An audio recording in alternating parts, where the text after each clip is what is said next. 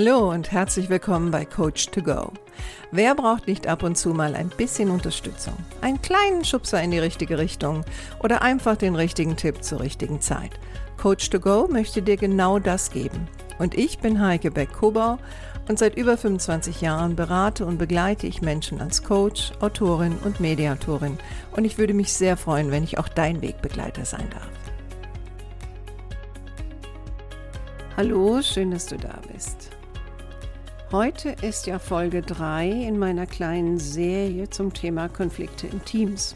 Und mein Fokus heute liegt auf der Führungskraft und ich möchte gerne dir, wenn du dann Führungskraft bist, ein paar Tipps an die Hand geben zu dem Thema, worauf sollte eine Führungskraft achten bei der Durchführung von Klärungsgesprächen. Zu dem Thema Klärungsgespräche sage ich gleich noch was, ähm, aber grundsätzlich erlebe ich ja immer wieder, dass sehr viele Führungskräfte eine sehr große Scheu haben, sich Konflikten in Teams zu widmen. Einmal, weil sie vielleicht Angst haben vor der Emotion der Mitarbeiter und auf der anderen Seite sind sie auch manchmal genervt davon, dass sie das überhaupt machen müssen. Und deswegen kommt dann sehr oft, wenn ein Mitarbeiter oder Mitarbeiterin sich beschwert über jemand anders, kommt dann sehr oft erstmal die reflexartige Antwort, ja, versuch doch nochmal mit der Person zu reden. Und Oftmals ist es ja so, dass die Person kommt ja dann, wenn sie eben nicht mit der anderen Person reden möchte oder vielleicht ein paar halbherzige und auch ein bisschen hilflose Versuche gestartet hat, die nicht besonders gut gelaufen sind. Und am Anfang sind die Erwartungen natürlich meistens an die Führungskraft, ja, die soll sich anhören, was ich zu sagen habe und die soll das dann für mich regeln. Ne? Also die soll dann quasi zu der anderen Mitarbeiterin oder dem Mitarbeiter gehen und dem dann sagen, was er zu tun hat oder was er zu lassen hat in vielen Fällen. Und am besten soll die Führungskraft das tun, ohne meinen eigenen Namen zu erwähnen. Und ich habe ja schon sehr oft gesagt und sage das in der Praxis auch immer wieder, das ist das Erste, was Sie nicht tun werden. Sie gehen nicht im Namen eines anderen Mitarbeiters zu einer anderen Mitarbeiterin und sagen, jemand hat gesagt das weil das endet im Grunde genommen immer gleich, nämlich dass die Person wahrscheinlich sich aufregt und als erstes fragen wird, ja, wer hat das dann gesagt? Und wenn sie dann so eine Antwort kriegt wie, ja, das spielt ja jetzt keine Rolle, dann bleibt trotzdem ein böser Nachgeschmack. Ja, und, und das Gefühl entsteht, dass sie als Führungskraft oder du als Führungskraft setzt dich für andere Mitarbeiter ein, aber nicht für die Mitarbeiterin, die jetzt gerade vor dir steht. Von daher empfehle ich immer eher vorzuschlagen, okay, äh, lass uns ein Klärungsgespräch führen, wo du und der andere Mitarbeiter, ihr könnt mir beide sagen, was für euch das Thema ist in diesem Konflikt und wir schauen dann mal gemeinsam, wie wir zu einer Lösung kommen. Dann kann natürlich passieren im realen Leben, dass der Mitarbeiter oder die Mitarbeiterin dann zu dir sagt, nee, das will ich aber nicht, ich habe Angst vor der und so weiter und so fort. Und dann empfehle ich immer zu sagen, ja, dann ganz ehrlich, dann kann ich auch nicht aktiv werden, weil wir sind hier ein Team und ich möchte der anderen Mitarbeiterin, also nehmen wir mal die weibliche Form, ich möchte der anderen Mitarbeiterin auch die Gelegenheit geben, sich dazu zu äußern und ich bin ja dann dabei und dann schauen wir, wie das dann weitergeht. Die Leute lassen sich dann meistens nach einer Weile darauf ein, sind natürlich entsprechend nervös. Und ich empfehle immer als erstes ein Klärungsgespräch zu führen. Und ein Klärungsgespräch heißt nicht, dass am Ende gleich die Lösung des Konfliktes steht. Weil ganz ehrlich, wenn die Konflikte zu dir kommen als Führungskraft, dann haben die meistens schon ein bisschen geschwelt, die sind schon sehr multifaktoriell, teilweise sehr emotional belegt und es ist im Grunde genommen unrealistisch zu erwarten, dass etwas, was im Grunde genommen relativ komplex ist und schon längere Zeit schwelt, in einer einzigen Sitzung vorbei ist.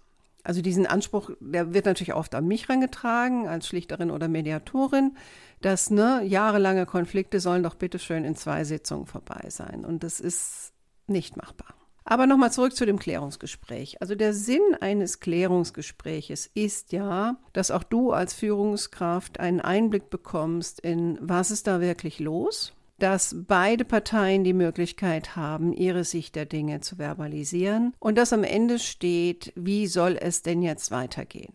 Ne? Und um so ein Klärungsgespräch durchzuführen, bedarf es natürlich ein bisschen der Vorbereitung. Und die Vorbereitung machst du erstmal mit dir selbst.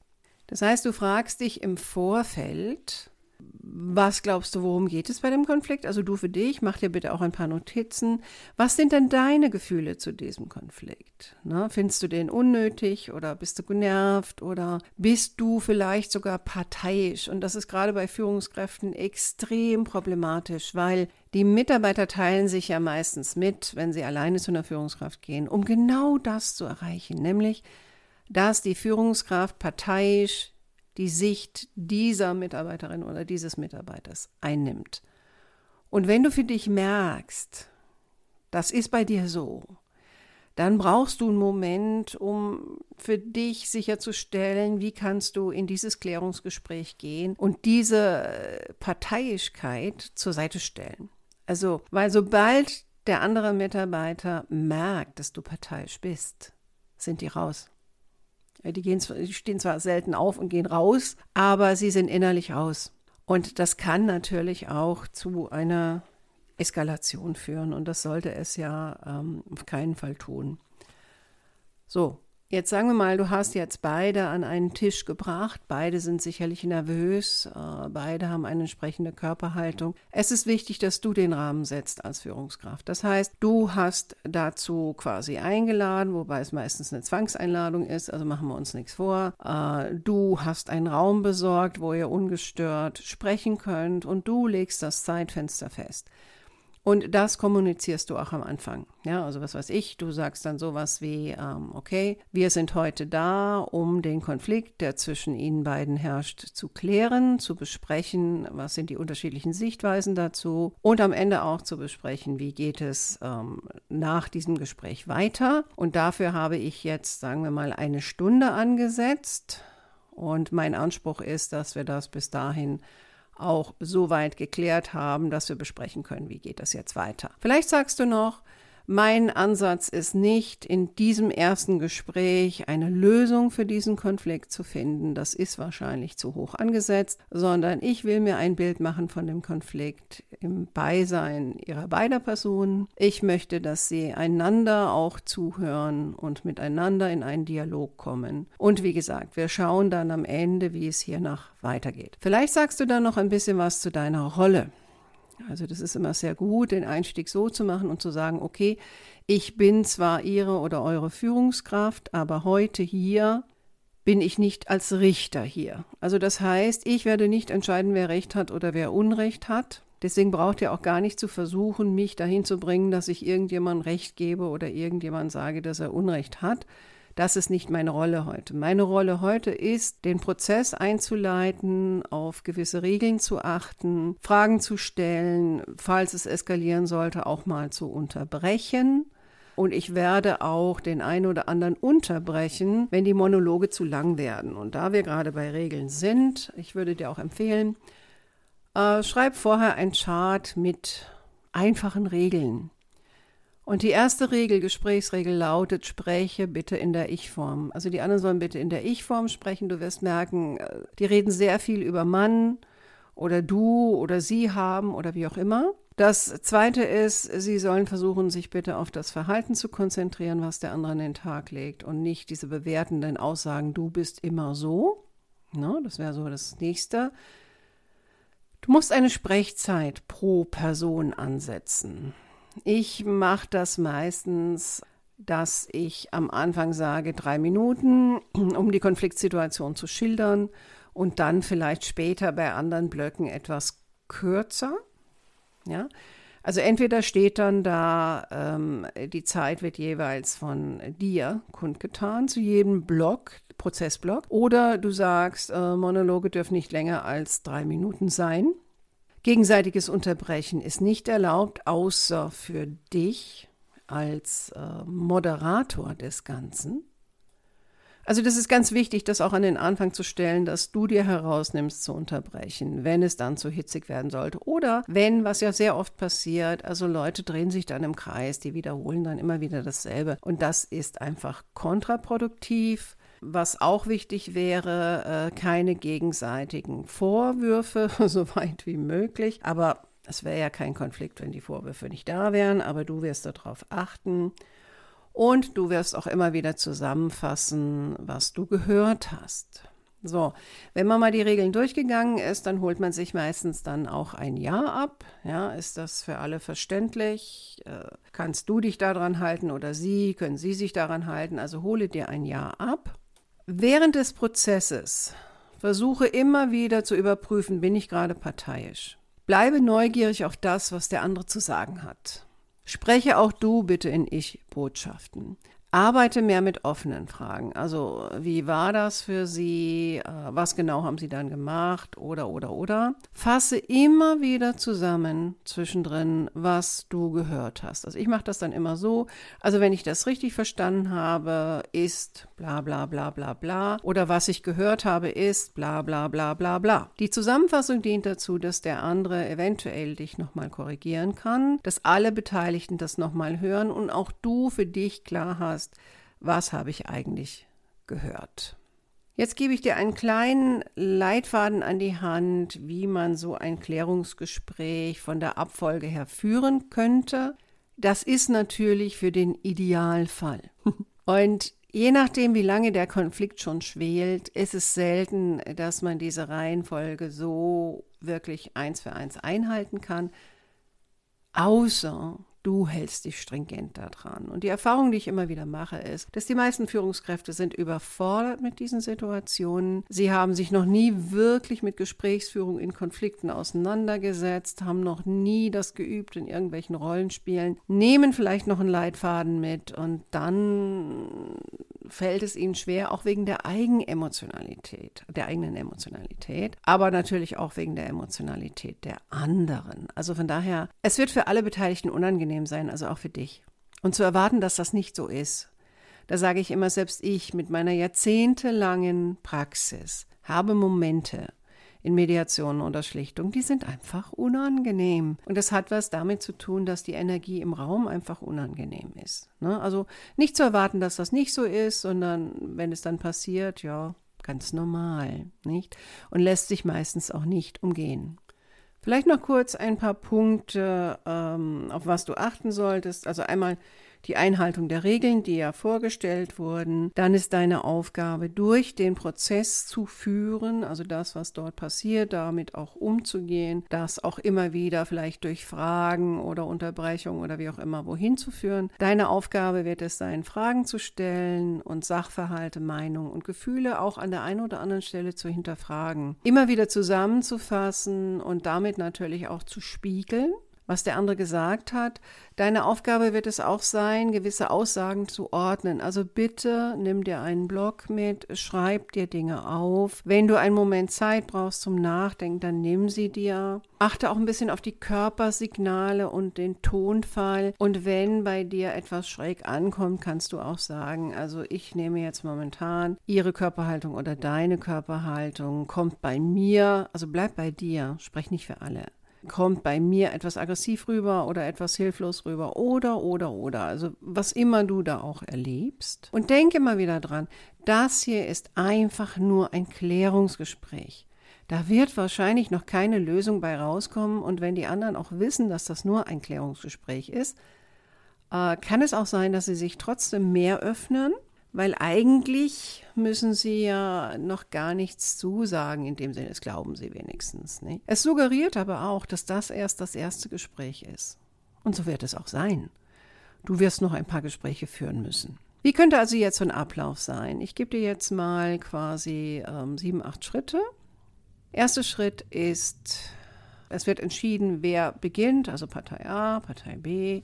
Partei A hat jetzt die Möglichkeit, drei Minuten lang ihre Sicht auf den Konflikt zu schildern. Also was ist für sie der Konflikt, der momentan besteht? So. Oft fangen die Leute an mit, ja, das Problem ist ja das, die und die und die. Und sie sagen dann, bleibst du bitte mal bei dir. Ja, also was ist das Problem für dich? Man merkt dann sehr oft oder ich merke dann auch sehr oft, die Leute sind überhaupt nicht gewohnt, so zu kommunizieren. Also sie sind gewohnt, sich gegenseitig Vorwürfe an den Kopf zu schmeißen, immer aggressiver zu werden, sich im Kreis zu drehen, aber eine konstruktive, strukturierte Kommunikation miteinander ist für die meistens etwas schwierig. Mach dir Notizen, achte auf die Zeit, sagt der Person vielleicht auch, also na, noch eine halbe Minute, äh, kannst du bitte nochmal auf den Punkt kommen. Also was für, sind für dich die Kernelemente des Konfliktes hier momentan? Dann fasst du nochmal zusammen. Also ich habe jetzt gehört, dass ein okay. Und dann kommt Teil 2. Teil 2 heißt,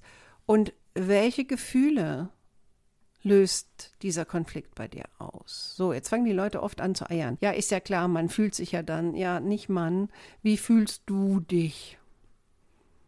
Ja, ja, das Problem ist ja, nee, wie fühlst du dich? Also ich bin dann immer wieder in der Rolle zu unterbrechen und dann auch nochmal auf den Punkt zu kommen. Also hier geht es jetzt um Gefühl. Und ich versuche das dann immer zu reduzieren. Also in 30 Sekunden bis zu einer Minute sollten die durch sein mit ihrem Gefühl. Auch das halte fest und sag nochmal, okay, also dein Gefühl in dem Konflikt ist das und das. Ja, okay. So, jetzt gehst du zu Seite B, da passiert genau das Gleiche. Ne? Also drei Minuten, um den Konflikt zu schildern, du musst wieder ein bisschen justieren, du fasst es zusammen, dann 30 Sekunden bis zu einer Minute, welches Gefühl löst das aus, du fasst es wieder zusammen. Dann gehst du wieder zu A, das wäre also Schritt 3 im Grunde genommen. Und Schritt 3 heißt, A hat jetzt die Möglichkeit zu beschreiben, welchen Einfluss hat der Konflikt, der momentan besteht zwischen den Parteien, auf die gegenwärtige Arbeitssituation oder auf die Person selbst. Eigentlich kommen wir da wieder oft zu Gefühlen, aber wir kommen auch zu Hinweisen. Also vielleicht sagt die Person dann, ja, also mich blockiert das dann. Ne? Und wenn die nicht sagen, warum, kannst du fragen, weil. Weil ich dann den, also meinen Teil der Abmachung nicht äh, erfüllen kann, weil mir fehlt dann die und die. Also da, in diesen Erklärungen stecken teilweise vielleicht auch schon Lösungen für später. Schreib sie auf. Du fasst es wieder zusammen. Also die Zusammenfassung, das aktive Zuhören, Zusammenfassen, Spiegeln ist eine der Hauptkompetenzen, eine der Hauptwerkzeuge, die ich anwende in solchen Gesprächen.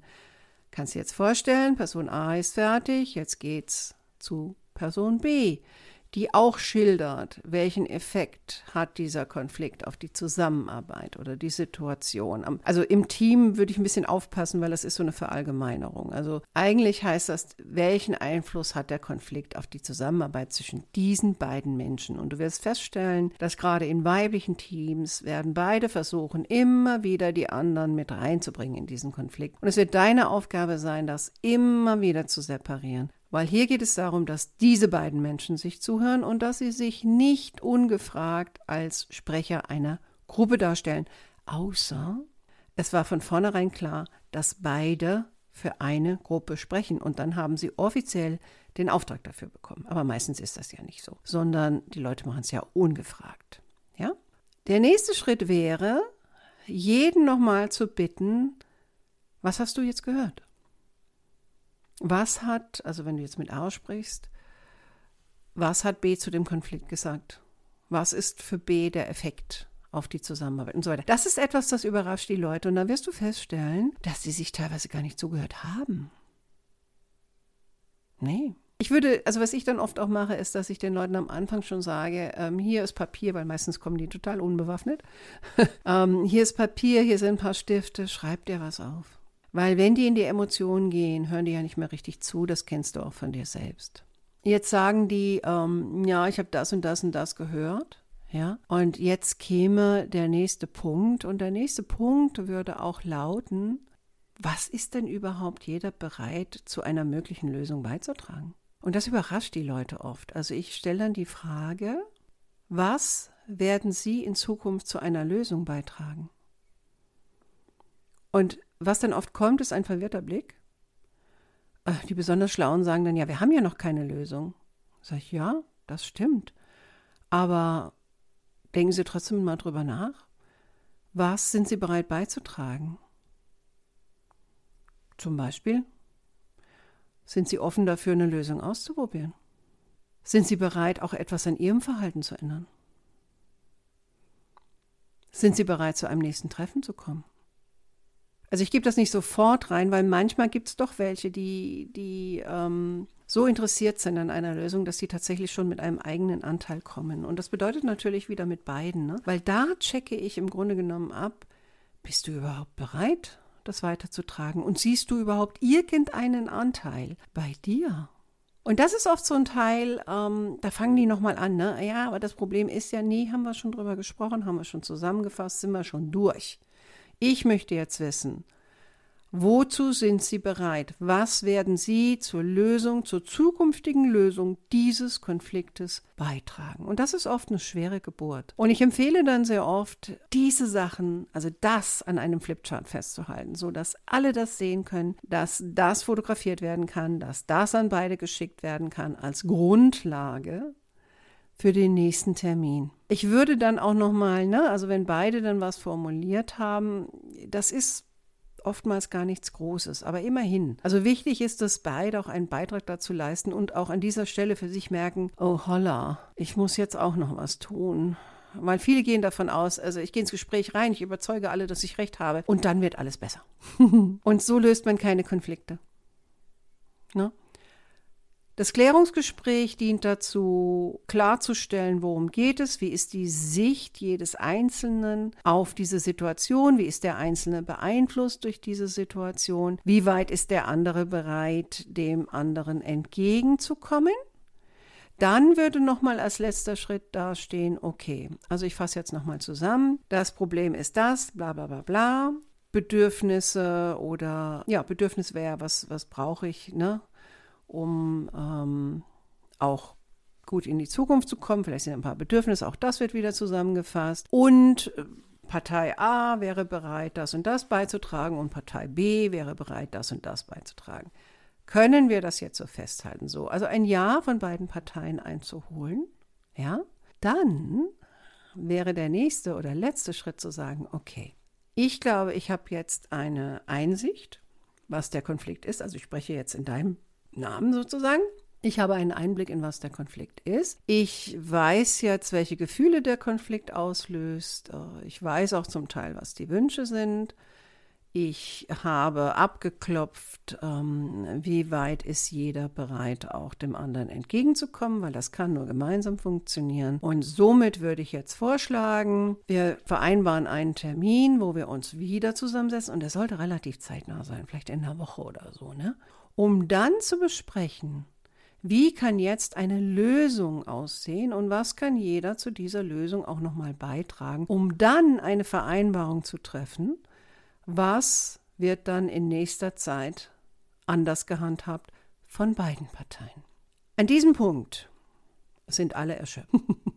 Und auch du wirst extrem erschöpft sein und eigentlich willst du da nur raus. Und ich habe gesagt, ne, mach so eine Stunde äh, vielleicht sagst du jetzt für dich, oh, ich glaube, ich brauche anderthalb für sowas. Ne? Und du musst dich extrem gut vorbereiten, weil du bist die Führungskraft und du führst dadurch. Also auch für dich nochmal klar zu kriegen, mit was gehe ich rein, was will ich erreichen, was ist realistisch, woran erkenne ich, dass ich am Ende angekommen bin, was habe ich eigentlich von beiden jetzt mitgenommen und wann ist der nächste Termin. Also am Ende steht auch ein nächster Termin für die Besprechung der Lösungen. Und was man dann noch machen kann, ist, also wenn jetzt zum Beispiel durch Urlaub oder Abwesenheiten oder wie auch immer, egal, der Termin vielleicht länger weg ist als nur eine Woche dann würde ich noch mit beiden Parteien ähm, verhandeln, wie wollen sie in der Zwischenzeit miteinander umgehen. Wie wollen Sie diese Zeit überbrücken, bis wir uns hinsetzen und Lösungen erarbeiten? Und die Mitarbeiter sind oftmals überrascht und auch ein bisschen überfordert, dass sie so gefordert wurden. Aber nur so entsteht im Grunde genommen eine Lösung, die ja noch nicht da ist aber eine Lösung, wo beide einen Beitrag geleistet haben und nicht du als Führungskraft was entschieden hast. Natürlich, wenn es dann zu einem Lösungsgespräch kommt und am Ende kommt tatsächlich nichts bei raus, dann wirst du eine Lösung vorgeben müssen. Das heißt aber auch, dass du sie einfordern musst und dass es stringente Konsequenzen haben muss, wenn diejenigen sich nicht dran halten. Aber das ist ein Thema für eine andere Podcast-Folge. Ja, also das Führen eines Lösungsgespräches. Heute war das Führen eines Klärungsgespräches. Ich hoffe, ich konnte dir ein bisschen helfen, wenn du ähm, drüber nachdenkst, so ein Gespräch zu führen. Es ist nicht einfach, es ist nicht angenehm. Es wird besser mit Übung, kann ich aus eigener Erfahrung sagen. Aber das A und O ist, dass du dich vorher sehr, sehr gut vorbereitest. Wenn du das nicht tust und die Zeit nicht investierst, dann werden deine Mitarbeiter mit dir Schlitten fahren. Also dafür lege ich meine Hand schon ins Feuer. Das meinen die noch nicht mal böse, das ist ein menschlicher Impuls, zu versuchen, dich auf ihre Seite zu ziehen, dich zu instrumentalisieren und so weiter und so fort. So, und jetzt habe ich am Anfang gesagt, das wäre ja der Durchlauf eines Idealgespräches, also kannst du dir ungefähr vorstellen, wenn das ideal ist, um Gottes Willen, wie ist denn dann nicht so ideal? Und dafür gibt es ja dann wieder Leute wie mich. Also wenn du als Führungskraft sagst, ja, ich traue mich das mal zu machen, aber wenn das jetzt hier irgendwie nicht fruchtet, ich glaube, dann brauche ich Hilfe, dann melde dich bei mir. Äh, dafür mache ich auch den Podcast, damit Leute mich auch kennenlernen, damit sie was Hilfreiches an die Hand kriegen. Aber auch natürlich ist das für mich eine Möglichkeit, Aufträge zu akquirieren. Also ich komme gerne zu dir und helfe dir in deinem Unternehmen, unterstütze dich als Führungskraft, um Konflikte unter Mitarbeitern zu lösen. So, ich glaube, heute ist jetzt lang genug. Das war auch relativ lang eigentlich für sonst. Ich wünsche dir noch eine gute Woche. Äh, nicht zu viele Konflikte und freue mich, wenn du dann in der nächsten Woche wieder dabei bist. Mach's gut, deine Heike.